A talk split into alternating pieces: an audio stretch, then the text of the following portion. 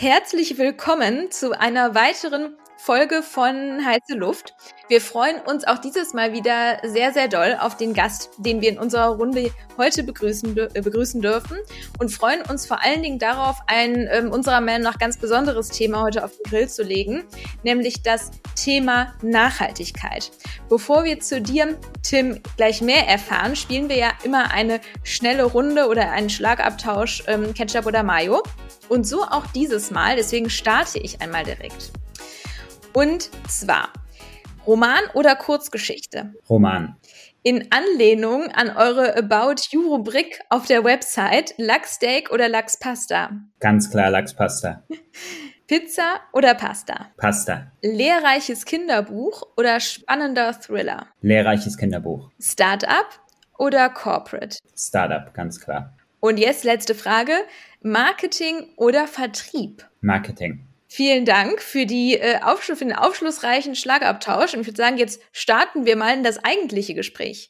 Genau, ähm, vielleicht einfach äh, zum Start. Wir haben ja schon Ketchup oder Mayo gespielt, aber auch ein bisschen mehr von dir zu erfahren. Wer bist du? Ähm, genau, was sind so Themen, die dich beschäftigen? Und ähm, ja, wie sieht da so dein Alltag aus? Ja, erstmal vielen Dank für die Einladung. Danke, dass ich hier sein darf. Äh, mein Name ist Tim. Ich komme aus Zürich und bin Mitgründer von Librion, einem Verlag für personalisierte Kinderbücher. Ich habe ursprünglich Betriebswirtschaft studiert in St. Gallen und Lissabon, war danach bei Google und habe dort bin so in die Online-Marketing-Welt ein bisschen eingetaucht, habe dann zwei Startups ein bisschen mitgeholfen, die zu gründen, bevor ich dann das eigene Startup gegründet habe 2017. Die erste Frage, die uns natürlich in den Kopf kommt, ist, warum Kinderbücher? Aber vielleicht willst du auch direkt damit einher beantworten, ähm, genau, was, was Librio so besonders macht, wie ihr so auch auf die Idee gekommen seid und was da so vielleicht auch so ein Stück weit eure ja, Mission ist. Also die erste Frage lässt sich ganz einfach beantworten. Warum Kinderbücher? Kinderbücher sind meiner Ansicht nach das schönste Produkt, das es überhaupt gibt. Und der Grund dafür ist, Kinderbücher verbreiten so eine ganz bestimmte Magie. Die Geschichten sind magisch und die, die Zeit, die man mit den Büchern und den Kindern verbringt, ist, ist was ganz Besonderes und das sind ganz besondere Erlebnisse und deshalb ist diese Frage für mich ganz einfach zu beantworten. Ähm, warum personalisierte Kinderbücher? Kinderbücher, ähm, beziehungsweise was sind personalisierte Kinderbücher überhaupt? Das sind Bücher, in denen man die Hauptfigur, äh, den Namen äh, des Kindes, das Aussehen und die Sprache der Hauptfigur bestimmen kann. Äh, unsere Bücher gibt's insgesamt in 25 Sprachen und Dialekten. Der Kunde bestellt das Buch online und es wird danach weltweit geliefert. Innerhalb von einer Woche sind die Bücher in der Regel beim, bei den Kunden zu Hause. Was mich natürlich als kölsches Mädchen direkt interessiert, wie häufig wird Dialekt ausgewählt? Ja, was ich vergessen habe zu sagen, wir sind in der Schweiz zu Hause und wie ihr vielleicht wisst, äh, gibt es ja ganz, ganz viele unterschiedliche Dialekte und die haben auch einen sehr hohen Stellenwert. Also die, in der Schweiz werden etwa 50 Prozent der Bücher in Dialekt ausgewählt. In Deutschland ist es ein bisschen weniger. Also wir haben in, in Deutschland haben wir Kölsch und Bayerisch als Dialekte verfügbar. Finde ich gut. ja, werden ein bisschen weniger ausgewählt, aber ähm, den Kunden macht es auf jeden Fall Spaß, die Bücher in den Dialekten auch vorzulesen. Du hast ja eben gesagt, dass du ähm, vorher Teil des Google-Universums warst. Jetzt könnte ja zumindest gefühlt der Sprung von Google hin zu dem, was du gerade tust, nicht größer sein. Vielleicht kommt es mir aber auch nur so vor. Was glaubst du, sind die Hauptunterschiede, vielleicht auch neben denen, die man sich schon denkt, zwischen dem Arbeiten bei Google und dem, was du gerade tust? Ja, also ich glaube, das kommt ein bisschen drauf an, was man bei Google macht. Also ich war in einer klassischen Sales-Funktion bei Google, das heißt, ich habe Werbekunden dort beraten und da ist man halt Teil von einer sehr großen Maschinerie. Äh, es ist sehr spannend, diese verschiedenen Kunden da kennenzulernen, aber dennoch ist man ein ganz kleines Zahnrad in dem ganzen Universum und äh, wenn man sich selbstständig macht, wenn man Produkte mit entwickeln kann, wenn man was ganz neu gestalten kann, ähm, dann kann man im Prinzip dieses Zahnrad selbst gestalten, beziehungsweise die Maschine. Und das ist ein sehr, sehr großer Unterschied. Finde ich tatsächlich super spannend, weil es waren ja auch Themen, die Steffi und mich so ein bisschen beschäftigt haben. Ne? Also ich habe ja auch eine, eine Corporate-Historie ne? und deshalb muss man sich irgendwann auch die Frage stellen, so das, was man reinsteckt, kommt das am Ende des Tages auch, auch raus. Ne? Und ähm, hat man überhaupt die Chance, in so einem großen System eigentlich irgendetwas so richtig zu bewirken. Ne? Deshalb, glaube ich, können wir die, ähm, ja, die Einstellung sehr, sehr, sehr, sehr teilen. Wir haben ja eben in der Intro auch gesagt, dass wir heute das Thema Nachhaltigkeit auf den Grill legen wollen. Und ähm, da würde es uns natürlich erstmal interessieren, du hast ja mit personalisierten Kinderbüchern, habt ihr einen Verlag gegründet. Und wie ist denn da so euer Approach, äh, was das Thema Nachhaltigkeit angeht? Ja, also die traditionelle Verlagsbranche ist, ist eigentlich alles andere als, als nachhaltig, was die Buchproduktion, die Folierung der Bücher ähm, angeht und auch was das, den, den Weg, den so ein Buch zurücklegt, bis es beim Kunden ist, ähm, ist im Prinzip kein gutes Beispiel für, für, für eine nachhaltige Industrie. Wir haben versucht, ein bisschen anderen Ansatz zu wählen. Also man muss dazu sagen, auch wir produzieren und grundsätzlich ist mal kein produzierendes Unternehmen ist, kann nachhaltig sein und das ist fast, fast unmöglich. Deshalb sind im Prinzip unsere Produkte auch nur dann nachhaltig, wenn sie als Ersatz dienen für ein Geschenk, das äh, weniger nachhaltig in der Herstellung ist. Also ähm, nur, dass da irgendwie kein falscher Eindruck entsteht. Für uns war es wichtig, von Anfang an Produkte herzustellen, die wir auch selbst kaufen würden. Und deshalb waren gewisse Aspekte davon, die ich jetzt äh, erzähle, waren für uns eigentlich selbstverständlich. Wenn wir zwischen Recyclingpapier und normalem Papier wählen können, war es für uns ganz klar, dass wir den Aufpreis bezahlen, der nicht mal zwingend da ist, je nach Papier und, und uns halt fürs Recyclingpapier entscheiden. Ähm, daneben ist es natürlich durch das, dass wir on demand produzieren, ist das schon ein sehr wichtiger Faktor. Also wir, wir, produzieren viel weniger Müll im Prinzip. Wir arbeiten mit lokalen Druckpartnern in unseren, in unseren Hauptmärkten zusammen. Das heißt, die, die Wege, die unsere Bücher zurücklegen, sind in der Regel sehr kurz. Ähm, wir versuchen qualitativ hochwertige Produkte zu erstellen, dass sie auch äh, eine gewisse Langlebigkeit haben und durch die Personalisierung an und für sich werden unsere Bücher im Prinzip auch gerne behalten. Wir verzichten bei der Verpackung auf diese, auf die Folierung, auf den, auf das Plastik und was wir seit seit kurzem auch machen. Wir, wir gucken, dass sämtliches Material, alles, was wir produzieren, soll noch einen, einen Mehrfachnutzen haben. Also das heißt, unsere Flyer sind Buchzeichen, äh, unsere Verpackungen enthalten so ein Ausmalbild, dass man das halt auch noch mehrfach verwenden kann. Das sind so ein paar Punkte, auf die wir, auf die wir Acht gegeben haben. Ähm, Finde ich äh, allein jetzt schon total inspirierend, weil ich glaube, ein paar Sachen sind so Richtung No-Brainer vielleicht, ne, für den einen oder anderen. Ähm, aber das, was du zum Beispiel gerade gesagt hast, dass Dinge noch so einen zweiten Nutzen oder einen zusätzlichen Nutzen bekommen, äh, finde ich wirklich irgendwie total cool. Mhm, du hast ja auch gerade eben gesagt, dass es so ist, dass es noch nicht mal einen wahnsinnig großen Aufpreis bedeutet, wenn man auf Recycling Papier zum Beispiel geht. Man könnte ja meinen, das sei deswegen auch sehr naheliegend, das zu tun. Äh, vielleicht eine doofe Frage, warum tun das dann andere nicht? Ich weiß es nicht. ich, ich weiß es wirklich nicht. Also es, es hängt natürlich zum Teil auch mit der Herstellung der Bücher ab. Also man muss sagen, unsere Bücher werden im Digitaldruck hergestellt. Das ein bisschen so ein ähnlicher Prozess wie Fotobücher, während äh, traditionelle Verlage im Prinzip auf, mit Offset-Druck arbeiten und auch ein bisschen andere Voraussetzungen haben. Äh, sie hätten aber durchaus auch die Möglichkeit, Recyclingpapier zu verwenden. Wird auch mehr und mehr gemacht, muss man dazu sagen. Weshalb sich einige Verlage dennoch dagegen entscheiden, ähm, ist mir ein Rätsel. Was, was ich mich da frage, ist, ich hätte jetzt sogar vermutet, also als Laie, so als Außenstehender, dass ihr eine viel, viel größere Herausforderung habt. Dadurch, dass ihr es ja personalisiert anbietet, da würde mich auch mal interessieren, wie dieser Prozess stattfindet. Ne? Also von einer möchte jetzt personalisieren bis es dann am Ende gedruckt wird, weil ich, weil ihr da ja natürlich auch viel on demand produzieren müsst, wäre zumindest meine These, hätte ich persönlich gedacht, dass die Herausforderung nachhaltig zu produzieren viel, viel höher ist, als jemand, der jetzt einfach Auflage XY, Roman und dann, keine Ahnung, 50.000 Bücher jetzt in den Druck. Hätte ich jetzt zumindest aus dem Bauchgefühl gesagt, so ähm, wäre es viel, viel schwieriger dann danach, also quasi, wenn man individuell ist, halt nachhaltiger zu werden.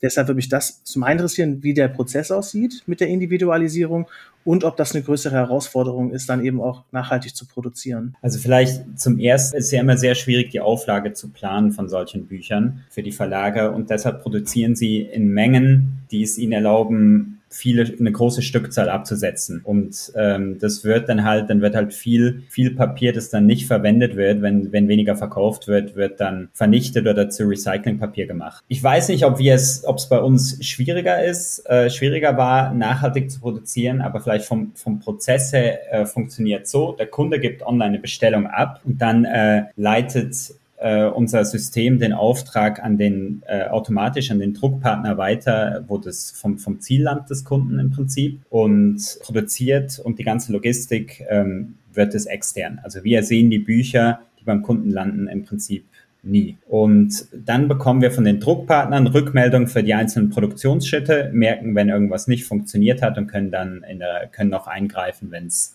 wenn es sein muss. Also wir sind eigentlich ein sehr technisches Unternehmen. Das hat uns selbst auch überrascht, als wir das äh, Projekt in Angriff genommen haben, wie viel technische Elemente da eigentlich sind. Das sind auch verschiedene Schnittstellen pro Druckpartner und das war gar nicht so einfach, das Ganze aufzubauen. Aber so läuft es im Prinzip ab. Ihr habt ja eine Zielgruppe, die wenige, also natürlich im Endeffekt doch die Kinder sind, aber die Kinder kaufen das Buch ja in der Regel nicht. Ähm, wie kommt ihr an diese Zielgruppen? Was ist, äh, hat sich da als der effizienteste Weg herausgestellt? Da gibt es verschiedene, verschiedene Wege. Natürlich, ich komme aus dem Online-Marketing-Bereich, deshalb ist für uns Online-Marketing, das, die Performance-Kanäle, Google, Social Media sind für uns absolut zentral um diese Communities zu erreichen. Und tatsächlich sind es nicht die Eltern die diese Produkte hauptsächlich kaufen, sondern es sind die Patentanten, die kaufen und die erreicht man oftmals mittlerweile gut über, über Social Media auch. In den, durch das, dass wir im, im Prinzip im Geschenkmarkt mehr zu Hause sind als im Büchermarkt, ist es auch so, dass wir eine wahnsinnige Saisonalität haben, wenn es auf Weihnachten zugeht. Und in dieser Zeit schalten wir in der Schweiz bis jetzt haben wir auch immer äh, Fernsehwerbung geschaltet, um so auch noch die Leute ähm, oder auch noch ältere Generationen abzuholen, die äh, traditionell noch TV gucken. Ja, Schön gesagt. Ähm, habt ihr schon mal darüber nach? Ich bin jetzt natürlich nicht, noch nicht in der Mama-Bubble, ja. Ähm, nichtsdestotrotz, macht ihr was mit Influencern zusammen? Fände ich nämlich da mal wirklich ähm, interessant, weil sich ja auch von denen jetzt durchaus nicht jeder Nachhaltigkeit auf die Fahne schreibt. Zumal, das nur noch als Side Note, ich es teilweise recht witzig finde, wenn Influencer sich äh, Nachhaltigkeit auf die Fahne schreiben und ja aber einfach extrem viel konsumieren. Also einfach extrem viel Fluktuationen der Kleidung und so weiter haben, was ja, wie wir wissen, somit eigentlich den, den größten äh, Footprint irgendwo ausmacht. Aber das nur so als Note. Deswegen zur Frage zurückzukommen. Ähm, nutzt ihr Influencer-Marketing? Tatsächlich nutzen wir auch Influencer-Marketing, ja. Wir haben das probiert. Wir haben sehr schlechte Erfahrungen und sehr gute Erfahrungen schon gemacht.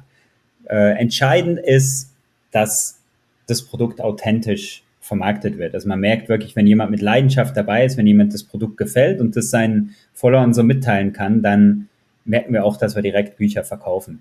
Das andere, Nachhaltigkeit, ist natürlich so ein bisschen Trend, Trendbegriff, weshalb wir ja heute auch darüber sprechen das hat auch wieder mit Authentizität zu tun. Also ich glaube, kurzfristig kauft man sowas vielleicht ab, langfristig muss man schon authentisch sein, damit die Follower einem das noch glauben. Und das gilt für uns als Unternehmen auch. Also wir, wir versuchen jeden Schritt, den wir machen, so zu gucken, wie können wir das verbessern. Wir, wir gucken das Jahr für Jahr an, wie können wir uns noch verbessern, damit unsere Kunden uns im Prinzip auch glauben, was wir, was wir ihnen erzählen. Und wir versuchen es auch nicht an die zu große Glocke zu hängen, dass wir, äh, wie nachhaltig wir sind. Weil ich denke, die Leute, denen das wichtig ist, den Kunden, denen das wichtig ist, die gucken sich auf der Seite genau an, was macht ein Unternehmen und da versuchen wir die Informationen zur Verfügung zu stellen.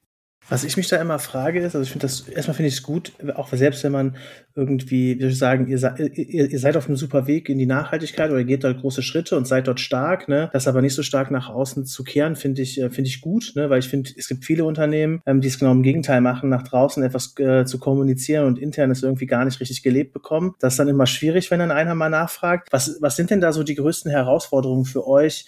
Wie soll ich sagen, ähm, also den Leuten es zu vermitteln, denen es wichtig ist, also quasi, wenn einer auf Nachhaltigkeit Wert, Wert, legt, also wie schafft ihr es, den davon noch zu überzeugen, dass ihr ein nachhaltiges Unternehmen seid? Also ich glaube, die, die wirklich Wert drauf legen, die finden die Informationen auch. Also wir haben, wir haben Nachhaltigkeitsberichte, die wir auf unserem Blog tun, wo wir wirklich jedes Jahr schreiben, das sind die Dinge, die wir gemacht haben. Hier haben wir uns verbessert und da, daran müssen wir noch arbeiten. Ähm, es gibt ganz viele Themen bei uns, wo es heißt, das klappt nicht, das kann man nicht, kann man nicht so machen. Und wir arbeiten mit, äh, mit unseren Druckpartnern und auch den, den Firmen, die unsere Verpackung herstellen, sehr eng zusammen und sind die ganze Zeit am Ausprobieren, am Testen, was funktioniert und was, was funktioniert nicht und versuchen, dann unsere, unsere Kunden da so ein bisschen auf eine Reise zu nehmen und denen das auch zu erklären auf Social Media, guck mal, wir haben das und das gemacht, hat funktioniert, hat nicht funktioniert. Die Schwierigkeit ist manchmal, die Qualität halt noch sicherzustellen. Also wenn wir ein Beispiel war, war dass wir, das ist in unserer Verpackung, wir hatten Verpackung aus recyceltem Material und dann hat uns ein Kunde mal geschrieben, das ist nur zu 90 Prozent recycelt, was ihr da habt. Ähm, außerdem, also je mehr man macht, umso mehr Feedback kriegt man auch. Und dann haben wir gedacht, hm, hat anscheinend recht, wie können wir das 100 Prozent recycelt machen? Haben dann sämtliche Frischfasern da eliminiert und haben dann erstmal ein paar Bücher auf die Reise geschickt und uns selbst zugeschickt und geguckt, ob die noch ganz ankommen. Und da muss man schon arbeiten, dass wir diese Stabilität hinbekommen. Aber das geht schon alles irgendwie. Aber es ist sehr viel Arbeit dahinter. Ja, das glaube ich. Ich muss eine kleine Anekdote erzählen. Ich will jetzt auch keine Marke nennen, aber äh, wie ich ja gesagt habe, betreue ich ja den einen oder anderen Creator. Und es gab wirklich eine Situation, kannst du dir wahrscheinlich auch vorstellen, dass das Thema Tierversuche im Kosmetikbereich sehr, sehr ähm, stark diskutiert ist und dass diese jüngere Zielgruppe jetzt irgendwie auch die schnell Feedback gibt. Und viele meiner Creator sind halt, ähm, erreichen halt so eine, so, eine, so, eine, so eine Generation Z. Und da gab es eine Marke, mit der wir auch zusammengearbeitet haben oder zusammenarbeiten wollten. Und die haben eine vegane Kollektion rausgebracht. Und ähm, dann haben wir halt so ein bisschen, waren wir im Dialog und dann haben wir so ein bisschen nachgehakt und dann war so, ja, ja, die ist vegan. Also zu 92,4 Prozent. So. Und das ist halt so gewollt, aber nicht gekonnt, so ein bisschen, ne? Und das war halt auch so, ja, also ist ja nicht vegan. Ja, nee, doch, ist vegan, zu 92,4 Prozent. Und ähm, ja, das ist halt irgendwie immer dann ganz witzig, wenn, wenn dann irgendwie anfangen, Leute zu, zu bohren und dann man irgendwie merkt, so, ja, irgendwie ist eine starke Botschaft, aber dann irgendwie ähm, fängt es dann irgendwie trotzdem an zu bröckeln. Finde ich aber ähm, einen guten Slogan so. Wir sind zu 92 Prozent vegan. Das hatte man auf jeden Fall sonst auch noch nicht so häufig. Ja, das ist schon, äh, ja, also deshalb, ähm, ja, wenn es nicht 100 Prozent ist, dann ist es halt leider nicht, aber äh, haben die halt irgendwie auch nicht so ganz verstanden. Und das war ähm, tatsächlich eine Kosmetikmarke einer wie soll man sagen, eines etwas größeren Konzerns, sagen wir es mal so. Ja? Ähm, ein Punkt, den du angesprochen hast, und das fand ich auch gerade richtig spannend, das ist nämlich auch meine Frage, die ich nämlich stellen wollte, ist, ähm, habt ihr euch schon mal gegen eine nachhaltige Alternative entschieden, weil die Qualität nicht gestimmt hat? Also habt ihr euch wirklich mal gesagt, so, boah, das Nachhaltige wäre vielleicht jetzt einfach die schlechtere Wahl so? Das sind wir, ja, also im Moment, wir arbeiten da noch dran. Also im Moment haben wir noch so, so eine Plastikschicht in unseren Covern drin, weil die einfach das ganze Buch stabil macht. Also wir haben, wir haben verschiedenste Materialien ausprobiert, um das, das Plastik im Prinzip da rauszubekommen. Aber die Bücher, die wirken einfach qualitativ nicht mehr, nicht mehr hochwertig und die würden dann auch äh, ziemlich schnell kaputt gehen. Also das ist was, wo wir mit Hochdruck dran arbeiten im Moment und haben uns bis jetzt noch dagegen entschieden, das, das rauszunehmen etwas, was ich in dem Zusammenhang irgendwie mich immer wieder frage oder immer wieder auf ähm, die gleiche Situation so ein bisschen stoße. Also ich glaube, in dieser Runde sind wir uns dessen bewusst, dass Nachhaltigkeit grundsätzlich ein wichtiges Thema ist. Ich empfinde es allerdings trotzdem so, dass das Thema, das liegt aber nicht an der Nachhaltigkeit selbst, sondern an dem Umgang wahrscheinlich der Gesellschaft mit dem Thema, die Gesellschaft schon auch spaltet. Ja, also ich finde, es gibt welche, die sagen, ja, ich ähm, lebe zu 100 Prozent nachhaltig, sage ich jetzt mal, und gehen dann in den ähm, No-Waste-Laden oder Zero-Waste-Laden. Dann gibt es welche, die sagen, ja, ich versuch's halt, aber ich bin halt auch nicht perfekt. Die kriegen dann fast instantly negatives Feedback. So, ja, aber ich habe dich jetzt gerade schon gesehen, dass du hier den Plastikjoghurt ähm, aufgemacht hast. Und es gibt die, die sagen, äh, ganz ehrlich, ich interessiere mich eigentlich für gar nichts. Ich mache im Jahr äh, 150 Reisen und äh, mache auch sonst irgendwie nichts, was im Ansatz nachhaltig ist. Und ich finde, immer wenn es um dieses Thema Nachhaltigkeit geht, ähm, findet darunter eine häufig nicht schöne Diskussion statt. Und ich frage, also ich finde das gesellschaftlich wirklich interessant, warum das so ist. Also wisst ihr, was ich meine? Warum das jedes Mal so eskaliert? Habt ihr da eine Antwort drauf? Also ich glaube, es ist eine generelle, ist eine generelle Entwicklung unserer Gesellschaft, wo man äh, wirklich alles tun muss, äh, um, um perfekt zu leben. Also es gibt, man schafft es ja fast nicht mehr, äh, allen Anforderungen gerecht zu werden. Also ich, wir, wir merken das auch, je mehr wir, je mehr wir an dem Thema arbeiten und, und rausbringen, wie ich vorher schon gesagt habe, umso, umso härtere Kritik bekommen wir eigentlich, wieso wir denn nicht auch noch das und das machen. Also das ist wirklich gar nicht so einfach. Und deshalb sagen wir uns, also wir, wir wollen nie, dass die Leute unser Produkt wegen der Nachhaltigkeit kaufen. Sie kaufen unser Produkt, weil wir schöne personalisierte Kinderbücher haben, äh, weil es ein tolles Geschenk ist. Aber für uns ist es mittlerweile eine Selbstverständlichkeit, erstens, und zweitens, dass man nachhaltig produziert und zweitens ist es auch, verlangen das auch die Kunden, dass man das dass man das so macht und deshalb tun wir es. Aber ich glaube, man sollte, man sollte ein bisschen aufpassen, wie man kommuniziert. Wenn ihr jetzt euch überlegt, wo steht ihr gerade? Wir haben jetzt ja so ein bisschen eben schon mal einen Blick in die Vergangenheit geworfen. Was waren da vielleicht auch so Hürden oder vielleicht auch sogar Stolpersteine ähm, auf dem Weg zu dem, was ihr gerade seid? Wenn wir jetzt aber mal den Blick in die Zukunft richten, was glaubst du, ähm, was da vielleicht zukünftig ein Stolperstein sein wird, aber vielleicht auch, was euch in Zukunft sehr stark helfen wird und wo ähm, ja, siehst du euch an, in fünf Jahren? Obwohl fünf Jahre natürlich in der heutigen Zeit ist wie in 20.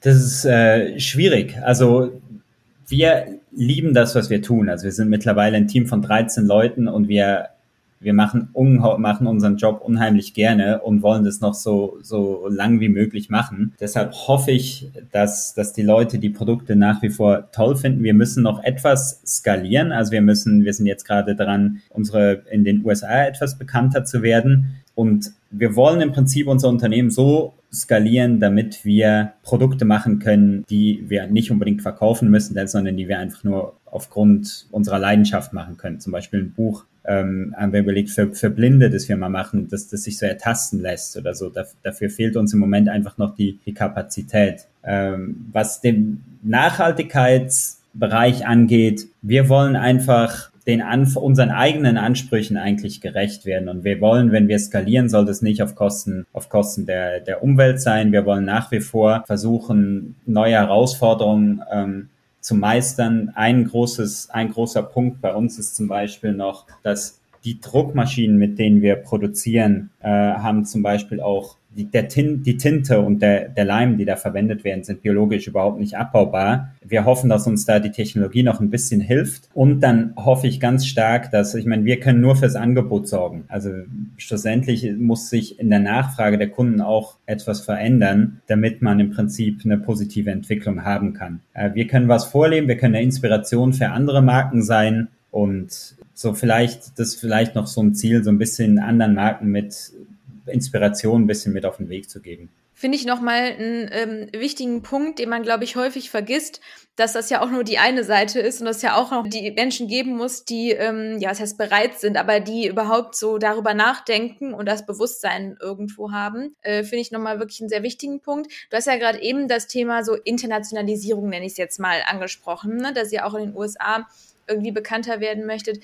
Was hat sich bislang so als den größten Unterschied herausgestellt zwischen den Ländern. Gibt es da welche?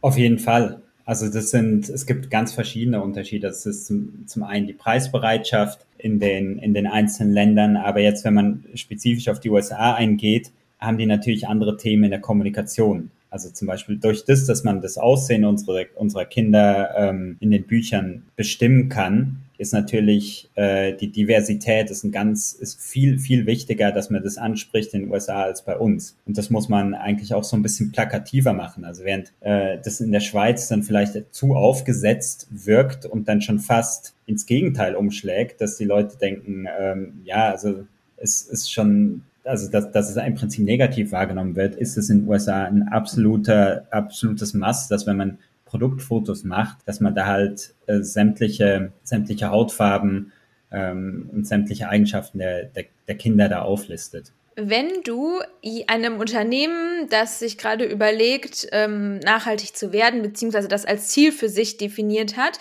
wenn du so einem Unternehmen oder einem Gründer drei Tipps mitgeben würdest, ähm, welche wären das? Also ich finde es ganz schwierig, anderen Leuten, anderen Unternehmen das auch irgendwie vorzuschreiben, so zu sein, weil ich meine, unser großer, unser großer Pluspunkt ist, wenn du von Null startest, dann kannst du dich immer Du kannst immer links oder rechts gehen. Also du kannst dich immer für die nachhaltigere Option äh, entscheiden. Aber jetzt ein äh, Industrieunternehmen oder so, wenn sich das auf umstellen, komplett umstellen muss, ist das eine komplett andere Herausforderung. Ähm, deshalb vielleicht meine, mein Ratschlag an, an Startups. Ähm, ich würde versuchen, traditionelle Wege, also wenn man sich zwischen A und B entscheiden kann, vielleicht auch mal äh, sich C zu überlegen, mal gucken, welche Alternativen gibt es denn sonst noch? Und stimmt es überhaupt, dass das nicht funktioniert, also wie wir es jetzt bei der Verpackung zum Beispiel gemacht haben. Das ist auf jeden Fall ähm, ein Punkt, und dann auch gucken, was sind die Bedürfnisse der Zielgruppe, also wie, wie weit muss man in dem Thema gehen im Prinzip, was, was, was ist denen wirklich wichtig und sich dann vielleicht auch fokussieren, anstatt zu viele Dinge machen zu wollen. Und der dritte Punkt ist in der Kommunikation einfach authentisch zu sein. Also ich, es, es gibt für mich nichts Schlimmeres als die Unternehmen, die Greenwashing betreiben und sich was groß auf die Fahne schreiben und wenn man dann dahinter guckt, ähm, dass da gar nicht so viel so viel dran ist an dem Ganzen. Ja, das können wir, glaube ich, nur ähm, unterstützen. Ich glaube, ein ähm, ganz wichtiger Punkt, den habt ihr, glaube ich, so fast schon selbstverständlich gemacht, aber ist eher das Ganze so auch als Reise zu sehen ne? und nicht einfach zu sagen, hey, wir sind nachhaltig und dann piekst man einmal rein und merkt, ist doch nicht so, sondern lieber einfach zu sagen, ey, wir geben halt Tag für Tag unser Bestes. Ne? Manchmal klappt's besser, manchmal schlechter, aber wir versuchen es halt so gut wie möglich. Das ist, glaube ich, schon eine ganz andere Kommunikation, als zu sagen, hey, wir sind zu 92 Prozent vegan oder sonst irgendwas. Also ich glaube, das wird dem einen oder anderen auch ganz, äh, ganz gut tun. Du hast ja gerade schon das Thema Greenwashing ähm, angesprochen. Jetzt ähm, rufen wir ja immer unseren Gast oder animieren unseren Gast immer am Ende der Folge dazu, ein Best Practice zu nennen. Das heißt nicht ein Worst Practice, sondern ein Best Practice. Das heißt eine Extrawurst, die es heute auch wieder zu vergeben gilt. Hast du da einen Gründer, ein Unternehmen oder auch kann auch theoretisch ein Verein sein oder was oder wen du da auch immer denkst, der deiner Meinung nach in dem Bereich Nachhaltigkeit die Extrawurst verdient hat? Absolut. Und zwar ist es die die Vögeli AG, das ist eine kleine Druckerei auf dem Land in der Schweiz. Ich habe von denen mal einen kleinen Artikel in der Zeitung gelesen, dass die sehr nachhaltig produzieren. Wir sind dann da hingefahren, um uns einfach mal auszutauschen und gucken, was können wir vielleicht noch von denen lernen haben ganz stolz ähm, ihn erzählt, ja, wir drucken auf Recyclingpapier und so. Und er hat den Kopf geschüttelt und gesagt, ja, aber sorry, Recyclingpapier ist überhaupt nicht nachhaltig, weil man weiß ja nicht, woher das kommt. Was ist die Herkunft von diesem, von dem ursprünglichen Papier? Was, wenn man wirklich was verändern muss, dann sollte man den Cradle-to-Cradle-Ansatz wählen. Und ähm, kannte ich nicht. Und zwar bei Cradle-to-Cradle werden ausschließlich Substanz verwendet, die in den, äh, die ganz sicher im biologischen Kreislauf zurückgeführt werden können. Und äh, also man produziert im Prinzip keinen, keinerlei Müll. Und die haben auch sämtliche ganze, alle Energie, die sie brauchen, ähm, gewinnen sie selbst. Also sie haben wirklich von A bis Z haben sie das, haben sie das durchdacht und äh, wir sind da ziemlich, ziemlich inspiriert, aber auch ein bisschen geschlagen da, da aus dem, aus dem Haus rausgegangen. Aber ist definitiv, wenn es um Druckereien geht, es gibt auch eine österreichische Druckerei, die ich nicht, durch den Namen jetzt nicht kenne, die auch dieses Cradle-to-Cradle-Prinzip verfolgen ähm, für die Leute, die es interessiert, guckt euch das mal an. Ist eine sehr gute Art und Weise, das ganze Thema anzugucken. Das finde ich eine spannende Extrawurst, muss ich ehrlich sagen, weil ähm, ja, super spannender Ansatz. Ähm, Glaube ich, äh, definitiv mal ein Research oder eine Google-Suche wert, ja, um da auch den Kreis äh, so zu schließen. An der Stelle nochmals herzlichen Dank, dass du dir die Zeit genommen hast. War eine tolle Folge. Ähm, ich finde es eine tolle Reise, die er dorthin legt. Ähm, und danke, dass du Vielen die geteilt hast. Danke auch von meiner Seite.